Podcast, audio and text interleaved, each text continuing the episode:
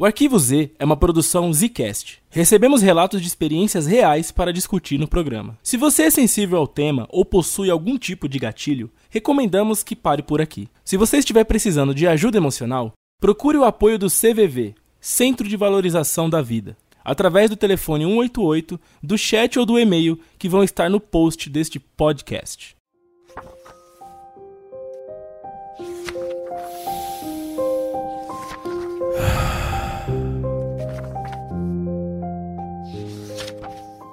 Começando mais um Arquivo Z, agora pra valer. Aqui quem fala é o Slow. Agora pra valer porque o anterior não valeu? Aqui quem fala é o Eugênio. O anterior era um piloto, cara, era um teste, era pra ver se a galera ia gostar. E a gente tem a resposta, a galera gostou, adorou. Muita gente que gostou do programa, falou, poxa, tô morrendo de medo, mas tô adorando. Teve muita gente que achou interessante a proposta da gente deixar a galera abrir, né, se abrir um pouco aqui, contar suas experiências, ouvir um pouco de opiniões também, né. E tem muita gente que mandou relato também, cara, muito mais do que eu esperava, inclusive. Eu achei que a galera ia ficar um pouco mais tímida no começo, mas com essa ideia da gente deixar os pseudônimos fluírem aí, pô, o que chegou de coisa no e-mail, chegou coisa em rede social nossa, chegou coisa em vídeo, relato em vídeo pra gente. A resposta foi imediata, né? Mas o mais engraçado não foi nem a resposta, foi o pessoal falando, só de ouvir, provavelmente eu vou passar por isso. Por aí, né, cara? Me surpreende até. Tanta gente ter experiências assim, né? E se parar pra puxar na memória, né? A gente sempre tem alguma coisa ou outra que a gente não consegue explicar no nosso dia a dia, passa batido e a vida segue, né? A gente vai contar os casos aqui, tentar entender o que aconteceu, discutir um pouco do lado mais cético da coisa e, é claro, também do lado mais espiritual da coisa, né? E se você, que tá só ouvindo, curtindo as histórias, tem alguma coisa em comum com algo que foi dito aqui, queria dar algum adendo nas nossas próprias análises, fica à vontade para mandar no e-mail nosso que tá aí no post, é o republicasicast.gmail gmail.com e lá você vai poder, né, compartilhar também as suas ideias, suas histórias com a gente e a gente vai trazer para cá numa préviazinha antes do programa, a gente vai contando esses feedbacks de vocês, Todo beleza? feedback é bem-vindo. E agora vamos pros relatos, GG, que hoje o programa tá pesadíssimo, meu irmão. Eu posso começar? Vai lá. A gente recebeu um relato do F. Cassis.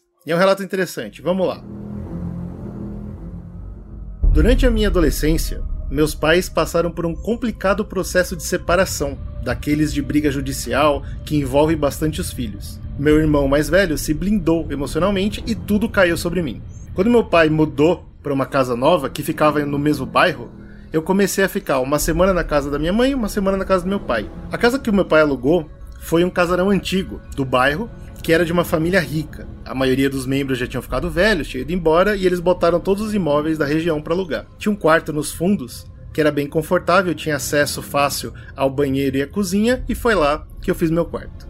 A minha primeira noite lá foi tranquila, não lembro como começou, mas eu passei a dormir mal, ter pesadelos e acordar muito assustado em várias noites. Era sempre assim, principalmente quando eu dormia na casa do meu pai e eu lembro que eu fui até num psicólogo. Essa vem a parada interessante, porque ele fala que ele foi diagnosticado com terror noturno. Ele diz que a vida dele seguiu em frente, né? Vira e mexe, ele tinha um pesadelo, acordava assustado e às vezes até gritando. E isso começou a mover os pais deles, né? Ele conta que a minha mãe percebeu que os casos eram mais frequentes na casa do meu pai e começou a tentar barrar minha ida para lá, o que gerou mais estresse.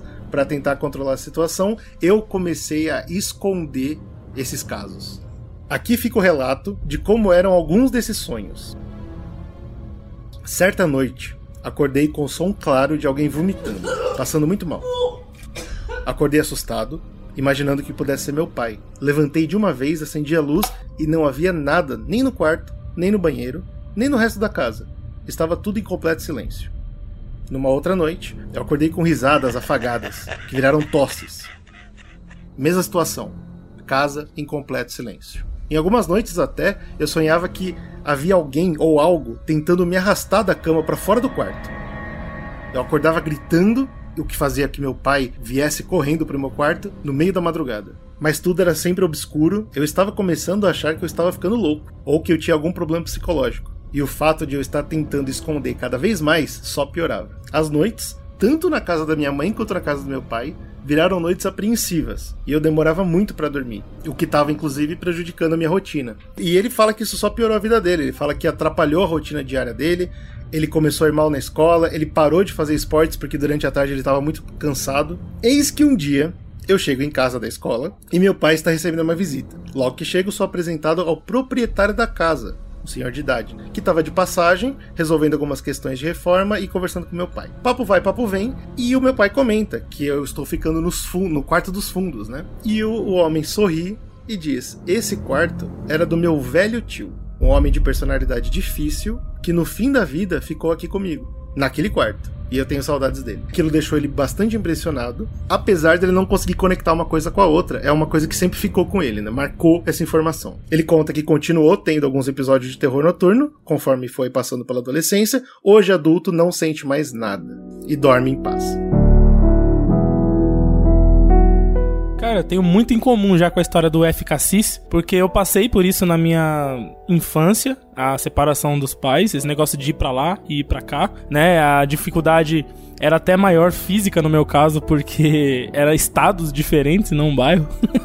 É, então eu é. viajava é. de um, um estado para outro direto e tal. O negócio de se mudar e se mudar para outro lugar no mesmo bairro. Eu já passei por isso também, porque normalmente você não quer ir para longe a menos que você tenha que ir para longe, né? Então você acaba procurando Sim. uma casa próxima e acaba fazendo uma mudança de no máximo um quilômetro. Eu acho que foi mais ou menos isso que aconteceu. Provavelmente ele conseguia chegar até a pé de uma casa para outra, né? Terror noturno é uma coisa que é muito comum acontecer nessa fase da, da infância para adolescência. Eu tive, inclusive, não sei nem dizer se foi por conta do mesmo motivo que o dele, né? Assim, no sentido de você estar tá passando por um momento de, de separação dos pais. É estressante, né? É traumático até. Exatamente é muito comum, né? O terror noturno ele é um distúrbio classificado como parasônia, né? Acontece principalmente ali entre os estágios do sono, que deveria ser os mais profundos, né? E você tem uma atividade cerebral alta e tal, então você acaba acordando agitado. É, algumas crianças acordam correndo mesmo, desesperadas e tal. No meu caso era mais agitado.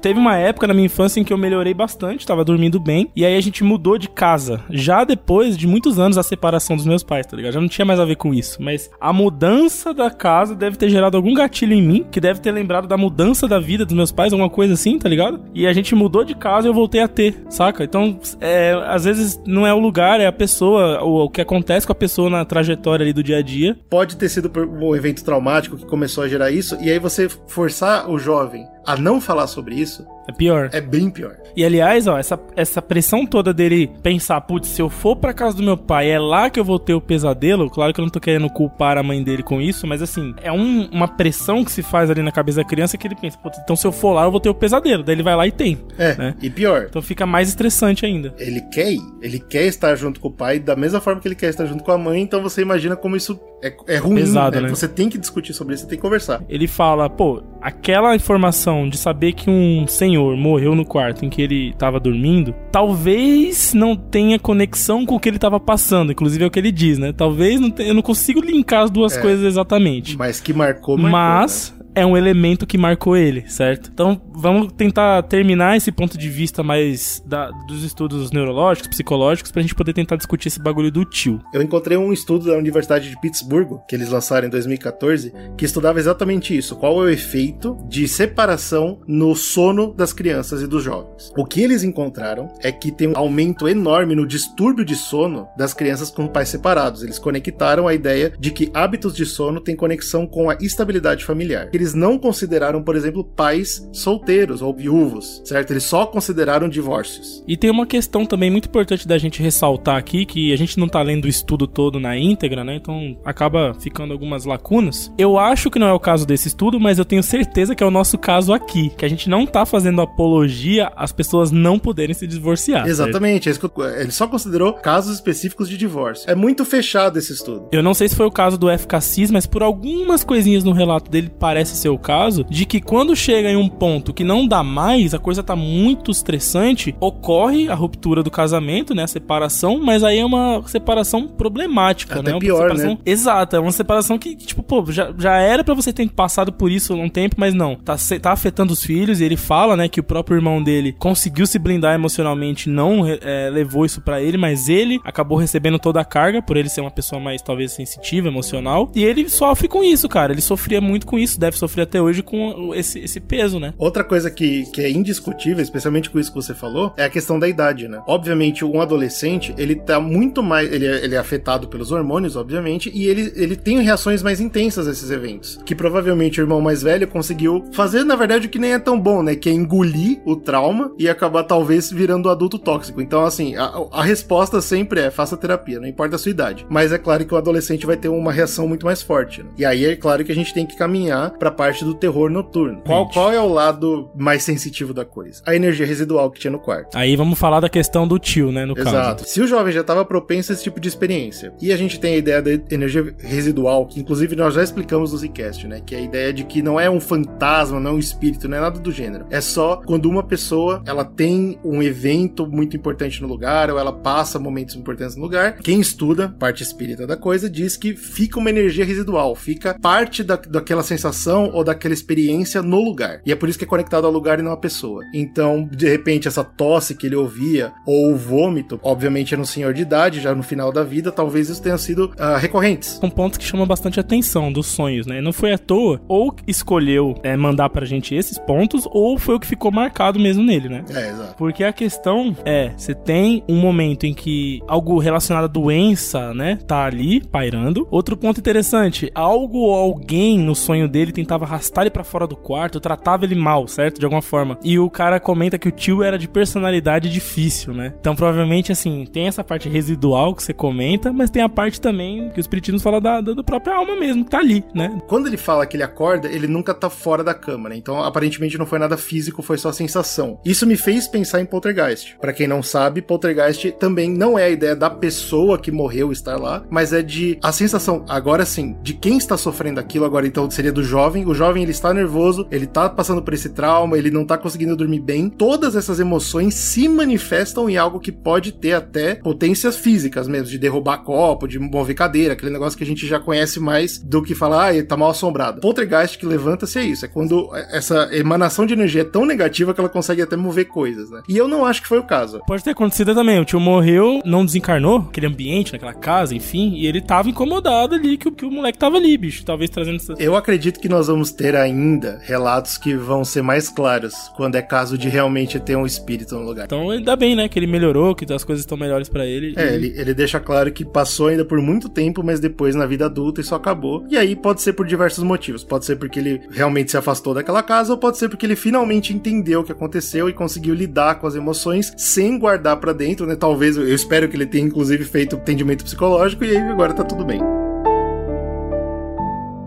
Vamos passar pro próximo relato. Quem mandou pra gente esse, ele se denomina Antonov e ele diz o seguinte: Olá, senhores, venho por meio desta relatar minha experiência mais macabra ele dá uma resumida na ideia de que toda vez que ele começa a se interessar e entrar em contato com temas do sobrenatural, ele começa a sentir, ele começa a ouvir coisas, ele começa a ficar impressionado ao ponto de ou, né, imaginar ou de fato se abrir para isso de alguma forma, né? E isso deu a ele uma nova um novo momento de interesse pela situação. Esse é o maior perigo, é por isso que a gente deixa claro no começo. Se, se isso vai atrapalhar a sua vida, não ouça esse programa. Exato, exato. Se isso for para atrapalhar, deixa quieto. Mas enfim, vamos, vamos ao relato dele. Ele diz o seguinte: Eu tinha 15 anos na época. Passava por uma fase que foi bem difícil. Tinha problemas com a família, estava longe da minha mãe, que tinha problemas envolvendo depressão, tentativas de suicídio e que ativamente praticava chantagem emocional. Mas eu era muito próximo. Morava com meu pai, mas não me dava bem com ele e não queria estar com ele. Não me sentia em casa. Me sentia feio, incapaz, fracassado e triste. Estava quase reprovando na escola e mais outras coisas. No meio disso, eu tinha uma namorada. Era uma pessoa bem difícil, mas que era para mim o único lado bom da vida naquele momento. Na época, estava no auge de mais um desses ciclos de interesse pelo sobrenatural. Vendo muito vídeo de fantasma, lendo sobre rituais de vocação e até tentando praticar alguns, ouvindo relatos e efetivamente tentando ver algo. Querendo ver algo. Pode ser que seja por estar revoltado com a vida. Em um final de semana específico, meu pai decidiu viajar. Todos os outros da casa foram com ele, e eu ficaria alguns dias sozinho. O que para mim seria ótimo, me deixou muito empolgado. Ficaríamos só eu e minha namorada, por exemplo, e teríamos a casa só para nós. Criei uma expectativa com o final de semana por muitos dias, até que finalmente ele chegou. Ficaria sozinho de quinta a segunda, Os primeiros três dias foram péssimos, por vários motivos, mas o principal foi porque a minha namorada não estava me respondendo. Eu não conseguia falar com ela e achei que ela não estava afim de ir lá. Estava completamente deprimido, irritado e magoado. Comprei uma vodka para aproveitar então, de alguma forma, o último dia, o domingo. Quando no final da tarde recebi a notícia de que ela havia tentado se matar com remédios. Fiquei arrasado, muito confuso, com ódio. Eu não poderia vê-la e estava sozinho. Comecei a beber e eventualmente tentar chamar as entidades e coisas assim. Morava meio no mato. Para fora da minha casa tinha uma mesa de madeira, uma churrasqueira e as árvores logo ali. Enquanto estava muito embriagado, desafiei o demônio, espíritos e tudo que pudesse me ouvir. Me cortei e tentei desenhar símbolos com sangue. Decidi sair de casa, não sei nem bem exatamente o porquê. Na área do churrasco, abri a porta e foi aí que começou. Vi com bastante dificuldade a mesa e as folhas das árvores. Eu estava esbravejando e fui pego por um vento muito forte. As árvores se agitaram e olhando para cima era como se as folhas formassem figuras que me encaravam e gesticulavam para mim. As cadeiras da mesa fizeram barulho, como se algo passasse por baixo da mesa. Eu vi o que pareciam ser homens rastejando. Me calei na hora, e a coragem se tornou um pânico. Tentei fechar a porta e era difícil porque o vento não me deixava. Quando consegui, tentei me acalmar, mas para minha sorte, acabou a luz. Corri como nunca antes pro meu quarto, tropeçando em coisas, jovem, bêbado no escuro. Quando cheguei, fechei e tranquei a porta. Fiquei por algum tempo no escuro, sentindo como se muitas coisas estivessem do outro lado dessa porta. No silêncio, conseguia ouvir como se pés descalços caminhassem lentamente pela casa e sussurros que pareciam outras línguas, às vezes chegando mais perto e às vezes se distanciando. Ouvi a porta que eu abri antes bater com um vento muito forte. Fiquei em choque, sentia que ia acabar muito mal. A luz voltava, mas oscilava. Criei coragem para sair do quarto, corri, peguei a garrafa de vodka, me tranquei novamente no quarto e com ela bebi a noite inteira até amanhecer, enquanto ficava agachado em um canto querendo que tudo isso só passasse. Dormi só quando amanheceu, ainda agarrado com a garrafa. No dia seguinte, tive a pior ressaca da minha vida. Senti medo, só queria ficar com mais pessoas por perto. Não queria estar sozinho e sentia arrepios o tempo todo. Até hoje não gosto de olhar para as copas das árvores à noite, porque elas me lembram aquelas figuras e, e vejo que não é difícil de visualizar algo como elas de novo. Fora isso, tudo superado e melhor.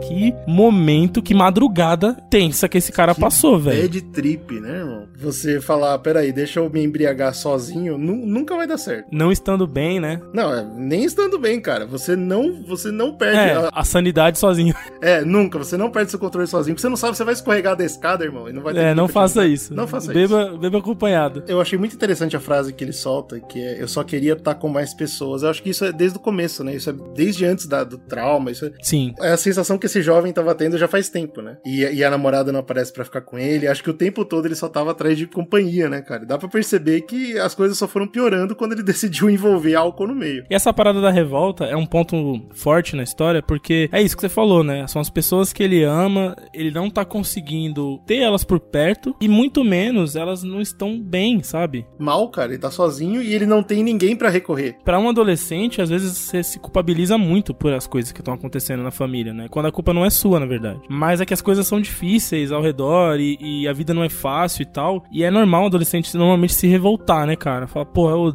a vida é uma desgraça, todo mundo, ninguém presta, demônio, saca? E faz sentido, assim, ele ter criado esse apreço por algo, paradas mais sinistras, demoníacas e tal, porque remete muito a algo de revolta, de vingança, de ódio, né? Que são coisas, são sentimentos de raiva mesmo, né? É assim que a gente aprende, né? Que esse lado mais oculto, ele é o lado isolado, ele é o lado que, quando você não tem mais para onde correr, você vai pra esse lado, né? Essa é a ideia toda. E assim, acho que a gente pode até replicar algumas análises do primeiro caso com esse no, no aspecto de que ele era um infante, né? Um infante juvenil. Que os hormônios estão a mil e você tem muito mais potencial de, de sentir as coisas muito mais fortes, de passar por emoções muito mais fortes. E ao mesmo tempo ele tava tendo esses problemas em casa, né? Terapia seria uma boa solução na época, não sei como que era, né? Na, na época. É, uma, morar afastado também, né? Sempre mais complicado em relação a isso. No que diz respeito ao que ele viu, aquilo que eu falei de poltergeist pode até ser utilizado, né? Que como eu comentei, quando você tá com uma sensação muito ruim, uma energia muito negativa, tal, a ideia é que isso pode se manifestar até mesmo fisicamente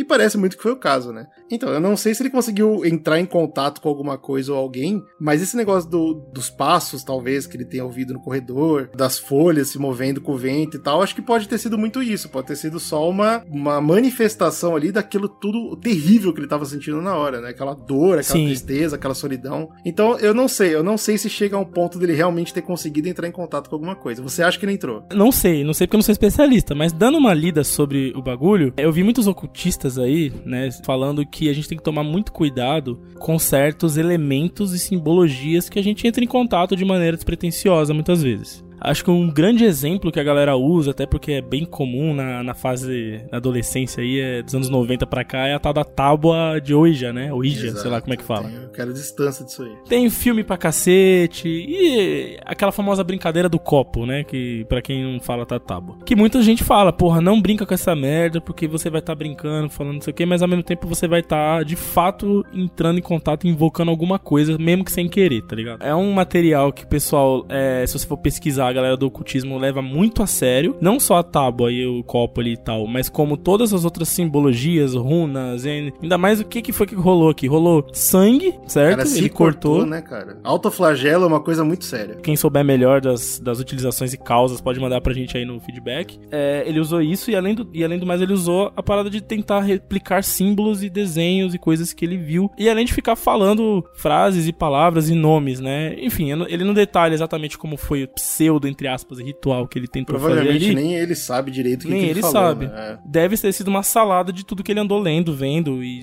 e, absorvendo sobre o assunto, né? E é o que o galera da, do, do ocultismo fala, não brinque com isso dessa forma, não se aproxime disso, né? Tem uma frase que eu tenho certeza que quem, tá, quem tiver ouvindo vai ficar chateado comigo agora. A ideia é, para você ver ou entrar em contato com alguma coisa dessas, basta você acreditar, sabe? Então, assim, ele quebrou essa barreira, certo? Ele, ele queria ver, ele tava acreditando naquilo e ele fez acontecer alguma coisa. É, então, e aí, de duas, uma, ou ele. Ou foi aquilo que você falou, foi uma parada mais de energia, né? Alguma coisa assim, de sentimento, de momento ali. Ou, de fato, ele conseguiu quebrar uma barreira e libertar alguma coisa para dentro da casa dele naquele momento, tá ligado? O que é bom, né? É o relato, a parte final do relato dele que diz que tá tudo bem, né? Que essas coisas não são recorrentes e tal. Porque eu fui dar uma pesquisada também sobre. Pô, e se eu, se eu fiz isso? Se eu fui lá e, e errei? Brinquei com o copo que, e, não, e não quebrei o copo na hora de ir embora, saca? Uhum. Eu tenho essa dúvida também também. Acabou, já era, me ferrei, me lasquei, e depende muito do caso, porque, de acordo com os especialistas aí, ou você faz o bagulho bem feito até o final certinho, e aí você tem uma conexão bizarra com aquilo, ou você, tipo, abre a tampa do bagulho e olha, saca? E aí e já não é, é, o suficiente, é, é terrível, mas não é o suficiente para aquela coisa sair de lá de uma vez. E parece ser o caso, né? Obviamente, ele, ele não tava fazendo as coisas completamente desconexas e não ia conseguir fazer uma parada Se houve um contato, foi um contato muito superficial, né? Essa ideia. Exato, exatamente. Do seu lado, Slow, se você conseguisse entrar em contato, você faria isso por poder, por conhecimento, por curiosidade? Eu nunca ia pensar nisso porque eu nunca, parei, nunca tive intenção de fazer nada assim, tá ligado? Eu sou um cara mais cético, não, essas coisas não fazem parte do meu dia a dia, tá ligado? Mas se você não sabe o que você faria, porque assim, a minha, a minha dúvida, eu quero abrir para quem tá ouvindo, obviamente, saber, né? O que, o que você. Por que você faria um negócio desse? Mas eu, eu fico querendo saber o que, que ele queria, entendeu? Então, eu acho que o que ele queria, eu acho que talvez fosse a coisa que aconteceria comigo se eu fosse tentar, numa situação hipotética. Que eu acho que é a parada do, do desespero, de alguma forma. Porque, porra, se eu, pensando racionalmente, você vai olhar e falar, pô, eu sei que eu vou me ferrar. Se, se der certo, eu tô ferrado. Se der errado, eu tô ferrado. Não vai ser legal para ninguém. Por dinheiro, ou por poder, ou por conhecimento, sei lá, mas tem que estar tá muito desesperado para querer, com toda certeza, abrir essa tampa e entrar de vez, tá ligado? No caso dele, eu nem diria que ele tava querendo fazer isso. Parecia mais uma parada meio adolescente mesmo de ter raiva e ódio de tudo. E, e isso alimentou de alguma forma alguma coisa, né? O que é pior ainda, certo? Se você não tem nenhum objetivo claro, você só tá fazendo por ódio, se deu certo, é terrível. Você entrou em contato com a pior coisa possível. Foi uma coisa bem despretensiosa ali, seja no aspecto psicológico ou no aspecto sobrenatural, né? É claro que a dica que fica, além de não brincar com essas coisas, a menos que você tenha certeza do que você tá fazendo, e mesmo assim, eu não sei por que você faria isso, a segunda dica que fica é não consumir drogas, não consumir álcool, não ficar sozinho, mesmo que você não vá consumir determinada quando você tá mal, quando você tá num momento ruim, quando você tá para baixo. Tudo isso só vai gerar mais dor, mais sofrimento, uma situação pior, em todos os sentidos. Nós estamos falando daquelas drogas psicoativas, tá? Porque existem claro. é, remédios, né, para tentar controlar isso também. No aspecto de você tentar ficar doidão. você tentar usar de maneira recreativa. Maneira a recreativa. Trip, ela vem. Então é isso, né? Acho que os relatos de hoje foram esses. Se vocês gostaram, manda feedback. Se vocês têm relato também, manda pra gente. E é isso. Até o próximo e valeu pela companhia aí mais uma vez. us.